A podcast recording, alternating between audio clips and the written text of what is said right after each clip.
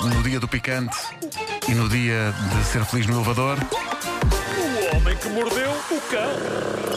Título deste episódio: Popurri de breves historietas giríssimas. Nem me faças falar desse título.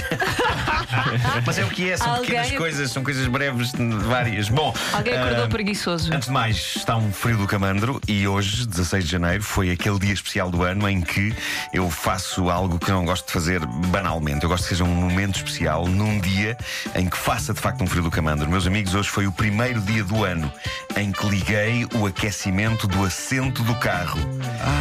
Invenção notável. Há quem defenda que os pés são o termostato do corpo, mas eu discordo. O rabo é claramente o termostato do corpo, pois assim que comecei a grelhar as nádegas, o calor espalhou-se por mim inteiro. Eu não sei quem teve esta ideia do aquecimento dos assentos no carro, mas ponho vigorosos polegares para cima. Ah, levei algum tempo a aderir à ideia, mas é de facto vencedora.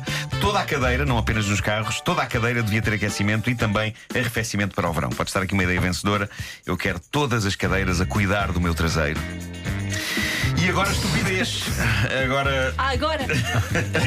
a estupidez existe desde sempre, mas foi preciso esse grande avanço tecnológico que é a internet, essa prova suprema daquilo de que o intelecto humano é capaz, para que de repente a estupidez se tornasse mais visível do que nunca. E às vezes é divertido de ver. Por exemplo, da Austrália chegou um vídeo que está a tornar-se viral que mostra o quê?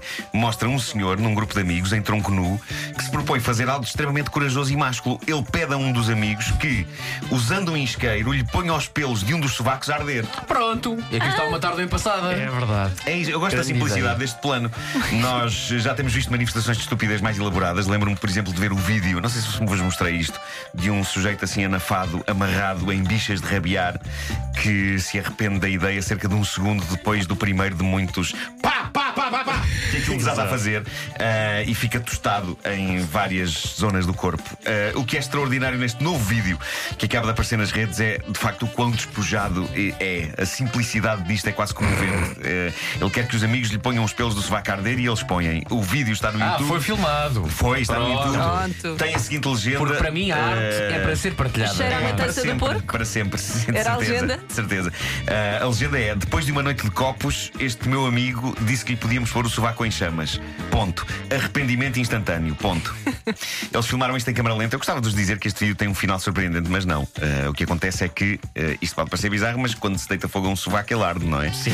E o ardor, o ardor é extremamente desconfortável para o dono do sovaco. Porque uma coisa que o fogo tem é que é muito mais do que uma luz bonita, sobretudo quando está a acontecer na nossa pele. Portanto, não façam isto em casa nem na rua. Não façam isto. Não façam isto. Bom, o jornal britânico The Sun publicou uma notícia muito interessante. Na Ucrânia, no mercado de rua, foi descoberto um tomate na forma de dois seios perfeitos, completos com mamilos e tudo. O tomate acabou por ser adquirido por um homem de 34 anos chamado Nikolai Fedorenko. Um homem sexy de quem as mulheres dizem que gato Fedorenko. Peço desculpa. Estava a pedir, não estava? Estava. Estava mesmo a pedir. Quanto xarope de tosse é que tu já bebeste hoje? Estava, é pá, não sei, mas tenho tomado por acaso. Bom, de acordo com a notícia, e eu gosto muito desta passagem, Nikolai Fedorenko é um autodenominado fã de tomate e de seios. Autodenominado fã. Maravilhoso que ele tenha estes dois. São as suas duas paixões. Pelo que, Pois de facto, na minha vida, gosto muito de tomate e de seios. Gosto muito. Pelo que a compra, a compra deste tomate foi um dos grandes momentos da vida deste homem. Foi ele que fotografou orgulhosamente esta compra e a pôs na internet. E eu compreendo. A minha inquietação, se eu comprasse isto, seria como preservar este soberbo tomate para lá do que a natureza permite. Claro, para É sempre. Não há nada mais deprimente do que a maneira como a natureza vai degradando um tomate, engelhando, E os depois próprios envelhecendo. Se calhar ele quer desfrutar desse tomate eh, num prato de cozinha. Se Não? calhar. Próprios seios. Se calhar. Bom, bom. Para terminar, descoberta científica notável: os rinocerontes brancos da África do Sul comunicam entre si usando gigantescas pilhas de fezes.